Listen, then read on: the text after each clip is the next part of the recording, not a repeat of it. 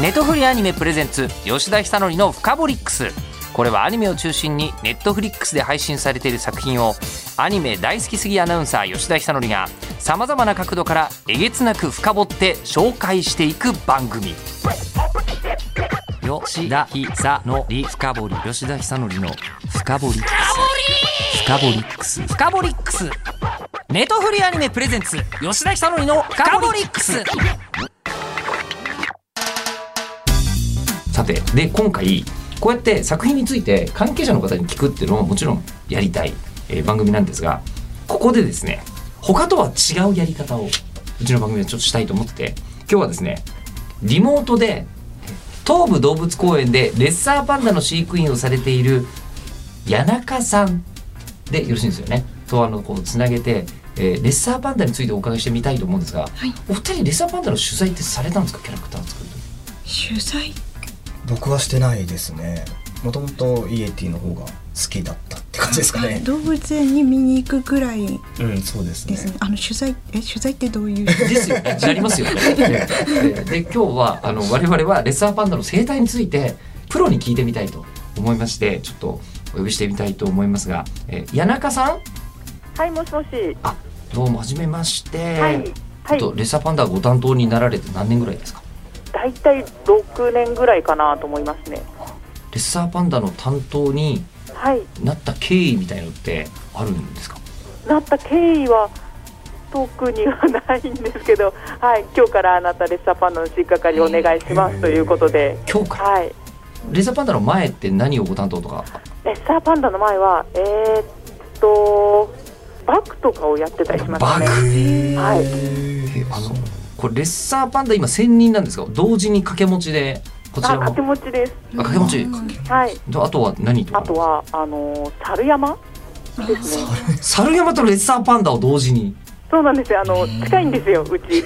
猿山のであの展示場の場所が。地理的に近いんですねはい。あとエゾヒグマ、クマもやってエます。ゾヒグマはい。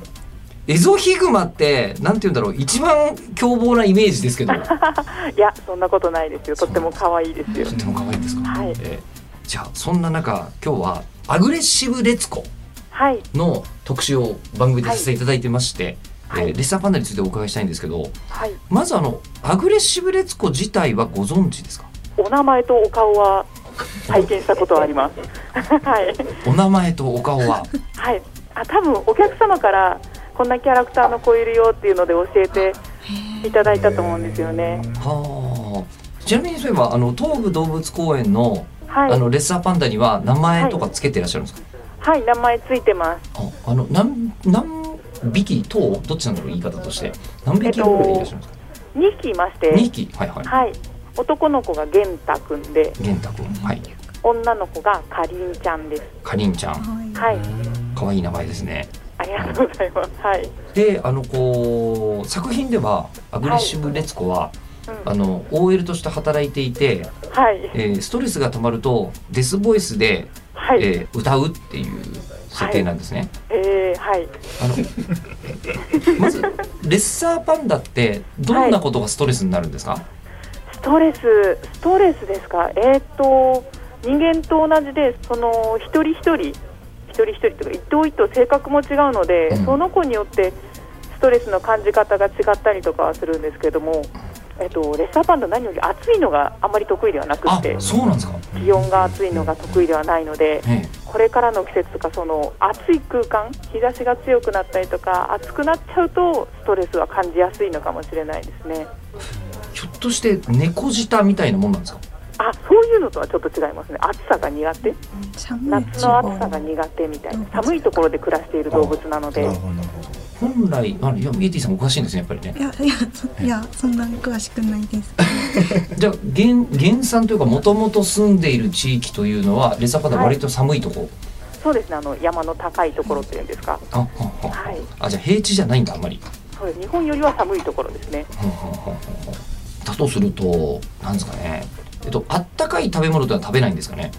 あったかい食べ物は与えてないですね与えてないそれでも大丈夫というかむしろあったかいものはきっと食べないんでしょうねそうですねあーちょっと与えたこ とはないかもしれないけど猫舌なのかどうかはちょっと何とも言えないですねお茶は飲みますかね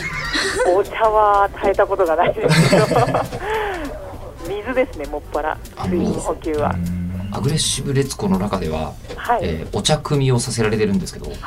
OL だからですかオイルだからです、ああなるほどえお茶は汲んだことは見たことなーいですそうでしょう ねえあそれこそじゃあ日中は何してるんですかレッサーパンダは日中は大体寝てますねあえ日中は寝てるんですかはいあの活動時間が野生でも太陽が昇る頃と沈む頃っていうちょっと短い時間帯なんですけれども朝早くと夕方の頃なんで日中のあの動物園がやってる時間って大体寝てるんですよねえ夜も寝てるんですか夜も寝てますねまあでも動いたりもしますけれども寝てることが割と多いですね基本的にはじゃああのオイルさんで言うと出勤前とあのアフターファイブしか動いてないみたあいな、 そうですねあそんな感じだと思います はあ、じゃあもうあの、アフターファイブで活性化するのはある意味間違ってないあ近いところあるかもしれないですねはあ鳴き声とかどんな感じなんですかね鳴き声は、えー、と好意的というか、はいえー、とその繁殖の時恋の季節に鳴く時はキュルキュルキュルっていう可愛らしい声を出すうんんですよね。で、えー、と嫌な時とか威嚇の時とかはギャっていうちょっと低めの声が出てきますね。私デスボイスっぽいことやるんですねはあちょっとね デスボイスになるんですか ね。であとこう2匹で飼ってるということなんですけどはい、本来レッサーパンダって群れなんですかそれともこう単体で生きてる生き物なんですかね単体で生きている動物なのでうちでも1頭ずつ別々のお部屋で飼育してます。あそうなんですねはいあじゃああの組織とかに組み入れるには向かない生物そうですね、組織、組織、組織にはあんまり向かないかもしれないです ね。はい。仲いい子は仲いいので、あの家族とかでは一緒に暮らせたりとかもするんですけど、一応基本は単独で暮らしている動物ですね。ええでそんな中あのレッサーパンダ以外のはい、動物とはい、仲がいいとかそういうのはあるんですかね、そうですね。あまり見せたことがないので、なん、なんとも言えないですけど、ううんーん、一緒に他の動物と一緒にいるところは見たことがないですね。そうかあの玄太君もかりんちゃんもすっとこう、他の動物にすり寄っていったりとかはしないしないですね。しない独立トッはプ、い、独立独 そうですかね、はい、 でもあのリンゴを与える時だけあの私とか飼育係がすり寄ってきてくれますねご飯の時だけは懐いてくれますね、そうかりんごが好きなんだあそうですリンゴとあとレッサーパンダなんで竹の葉っぱを与えてるんですけどリンゴは大好きですねあのでも今竹の葉っぱって言われたんですけどやっぱりパンダなんですね、あそうですパンダですあの見た感じパンダかって言われる とはてってちょっと思ってたんですけどレッサーパンダって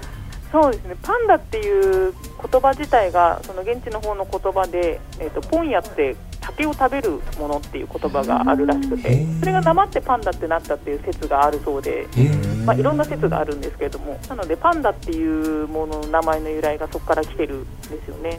へえすごい勉強になるあのいろいろとこちら今2人いらっしゃるこうあのキャラクターデザイナーさんとプロデューサーさんは、あのこうアグレッシブレツコの脚本会議とかも出て人生を学んだりしてるはいはいだったんですけど笹とかあのリンゴのこととかご存知なかったあ僕はリンゴと知らなかったですねリンゴは結構動物園でシャリシャリ食べてるのは見てたので、リンゴ好きなんだくらいしか思ってなかったんですけどあでもぐらいですよね本当にねそうですねあとなんかジャイアントパンダとそのレッサーパンダのどれぐらい違ってどれぐらい遠いのかがあの種類として種類として生生物物学的生物学的ににですかあれねはすごい気になってはいましたえどうですか谷中さんご存知ですか、はい、まだまだそのレッサーパンダも研究段階といいまして言いますか、なんていうかいろいろ調査がその研究者の方たちが進めていただいている段階なのでその分かっていることと分かってないことがあるんですけど昔は同じパンダ科っていうくくりになっていたそうなんですけど今は別々で分かれてレッサーパンダはレッサーパンダ科でジャイアントパンダは確かクマ科だったのかな。でなんでクマに近い方とそのレッサーパンダはどっちかっていうとアライグマとかそっちに近い方になるのかな、見た感じはなのでね、うんはいなので同じ竹を食べてる動物だけど根本はちょっと変わってきてるみたいな話があったりでもまだいろいろ調査段階なところですね。はい共通点としましてはその竹を食べてるところで、えっと、手のひらのところに手のひらというか親指の付け根あたりのところに骨の出っ張りがありましてそれを使って上手にこう竹を持って食べるんですけど、あーなるほどあはいこうやってこれはレッサーパンダとジャイアントパンダ両方とも持ってる特徴的な骨の出っ張りなんですよね。パンダの特徴っていうのは白黒よりもその手のところに出てる骨の出っ張りだったんですね。なんか6本目みたいなのがあるみたいなへえ。へえ。親指で挟めばいいのになんで6本目を作ろうと思ったんですかね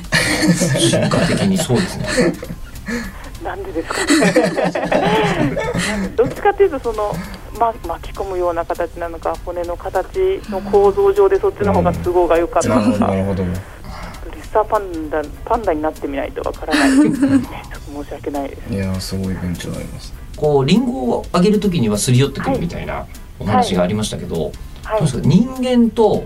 なんですかね懐くというかい、はあい、の気持ちが通うタイプの動物なんですか。そうですね割と友好的ではあるとは思いますねあ他のあのーなんですかね動物と比べてもまあ割といけるぞみたいな感じですか。そうですね特にそのリンゴとか持っている人に関しては別に嫌っていう触らせてもくれますしあそうなの触らせてま触あ、らせ。してょうがないから触らせてやるかなぐらいの感じだと思いますけど、 はほーい、でも基本的には人に対しても割と有効的ではありますどねうですか人間っぽいなって感じることとかあります人間っぽいな人間っぽいなですか表情に出るというか行動に出るというか感情とかお腹空いてるとかあんまり動きたくないなとかっていうのが割と動きとか顔に出るので面白いなとは思いますね、へえでなんか聞いてるとあはい、んまり働き者じゃないぞって感じがするんですけ ど彼らにとっての仕事が何かによるとは思うんですけど彼らにとって休息することも仕事なのかなって思うとある意味働いてるのかななるとほどめちゃくちゃ先進的な企業の考え方ですね あ 見られてることが動物園で暮らしている彼らにとってお仕事してもらってるあそこで暮らしてることがお仕事なのかなと思うのでーまあね可愛いことがお仕事ですもんねそうですねもう元気でいてくれることがお仕事ですね、やっぱり谷中さんも可愛いなって思うことが多いもうそうですねもちろん個人的な見解ですけどうちにいるレッサーパンダ2頭がもうレッサーパンダ界では一番可愛いなと思いますあやあばい見に行かなきゃこれもしかして飼育員さんあるあるなんですかねあるあるかもしれないですね。うやちのっ子ぱりが担当してる動物が一番可愛いのはあーあるかもしれないですね。ちなみにお二人が聞いてみたいこととか何かありますかレッサーパンダであの昔後ろ足ですくって立つ、あの風太くんが話題になってた時があると思うんですけど、はいあの立ち方をする子としない子って性格とか骨格でなんか差があるんですかね基本的にそのレッサーパンダの足の作り、足の骨の作りが私たち人間みたいにかかとをついているような骨の形をしているんですよ。へえなので立ちやすい体の作り、はい後ろ足だけで立ちやすい体の作りをしているんですが、やっぱり運動神経、運動神経というかそのバランス感覚の良し悪しで後ろ足で立つのが上手な子姿勢が正しい子とかあんまり得意じゃない子とかは分かれるみたいですね。あじゃあもう風太くんはあのこう、はいレッサーパンダ界の内村航平みたいな存在ですかすそうですねもうレッサーパンダという動物を有名にしてくださったもうそうです本当レジェンドというかなんてレいジうェンドレジェンそドんなそううちの玄太くんがその風太くんのお孫さんにあたるってへえそうなんではいす来ね。てくださったんでその玄太くんもすごい姿勢よく綺麗な立ち姿を見せてくれるんですよ。背筋というかなんというか風太くんの血筋が受け継がれてるんですねはい彼には玄太くんには受け継がれてるみたいですね。なんか僕も実は2年前ぐらいにあの動物園でレッサーパンダ見させていただいたんですけど、はいその時結構なんかこう追っかけっこみたいなしてて、はいそれってなんか遊んでる感じなのか、それともなんか結構でもあの泣きながら追っかけっこしてたんで喧嘩してるのかどどっちなんだろうと思ったんですけどじゃれ合うことってあるんですかその時の季節がいつだったかと、えーあっとと2月ぐらいですねあーと鳴き声ってキュルキュルっていう可愛らしいあまあそうですね可愛らしくもありなんか結構高い声でもあった記憶がありますそしたらおそらくその2月とかそこら辺の時期がレッサーパンダの繁殖あ恋の季節のな時期るにほなるどので、はいはいもはいしご覧いただいたレッサーパンダが男の子と女の子であれば、はい恋に向けて2人で頑張ってるようななるほど追いかけっこだったんじゃないかなと思いますね。へー渡辺さんが見てたのは女のケツを追い回してあかもしれないですねかもしれないですねすっごい追い回してたんでなんか木の上までもなんか追っかけてましたねあなんかはいそんな記憶がありまクリスマス前だからこう恋愛に焦るとかじゃなくてあでも冬なんですかレッサーパンダの。っす2月ぐらいでしたー春ねに向はけていってことですか、ねてことはじゃああのこうクリスマスバレンタインあたりはレッサーパンダ本気の時期ですかああバレンタインバレンタインが一番本気バレンタイン本気なんだバレンタイン本気なんだなるほどえー、これはなんか これはちょっとそう本当に新しい設定で使えそう脚本に使えるかなるほどかもしれないですね。 いありがとうございますや谷中さんどうもお忙しいところどうもありがとうございました。はい、ありがとうございます。ということであのレッサーパンダやっぱりあんまりまだ生態知られてないんですね。ね研究をこれから調べても結構わかんないことが多くてええ、これ2月のバレンタインはすげえ本気っていうのは面白いですねねあの今時大江さんからすると面倒くさい事業ねあの行事みたいになってるじゃないですか。はいだけど一人だけ本気っていうふうになるとね面白いちょっとありな感じになってきますよね。はい、という、えーレッサーパンダについての深掘りもした、えー今回だったんですけども気になる方はですねぜひアグレッシブレツコ自体を、えーご覧いただきたいと思いますがこれからご覧になる方にお二人から何か例えばこれ知ってるともっと面白くなるよみたいなこととか言ってないけど重要なお気に入りの設定とか何かあったら教えていただきたいと思うんですけど。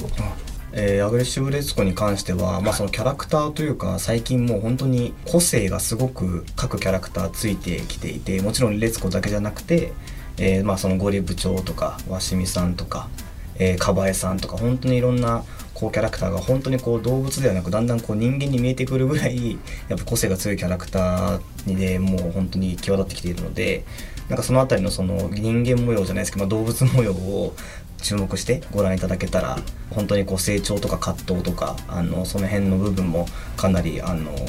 魅力的だと思いますのでそこに注目していただけたらすごい嬉しいなと思います。成長すればしてますね。そうなんですそういえば成長確かにしてるんですちょよっ。とだけ成長してうんまた元に戻ったりとか、まあそういうなんうかんかなり緻密な、はいうん、監督の脚本です。はいそうね、流されやすいからこそ意外といろんな人生経験積んでるんですよね。そうですね。リスコね。はい。うんはい、じゃあ、T さんあり ますか。何でしたっけまあ、平たく言うと、あの、聞いてる人にメッセージが、ね、ああったメらッセージ とりあえず見てくださいそうですねはい共感っておっしゃいましたけど、あれだけいると、実は共感できるキャラクターいるはずなんですよね。そうですそうねですどれかに当てはまるかなとかあとこの人似てるなとかそれだけでもなんかすっきり見れるかなって思います個人的には娘を持つ親としては「あのレツコはちょっと危ない人生渡っとるぞ」って言いた いゴリ部長が正しいって思ってます、 ええっていうような感じでございますがということで本日はアグレッシブレツコについて、えー、深掘りさせていただきましたどうもありがとうございましたありがとうございましたありがとうございましたネトフリアニメプレゼンツ吉田久典のフカボリックス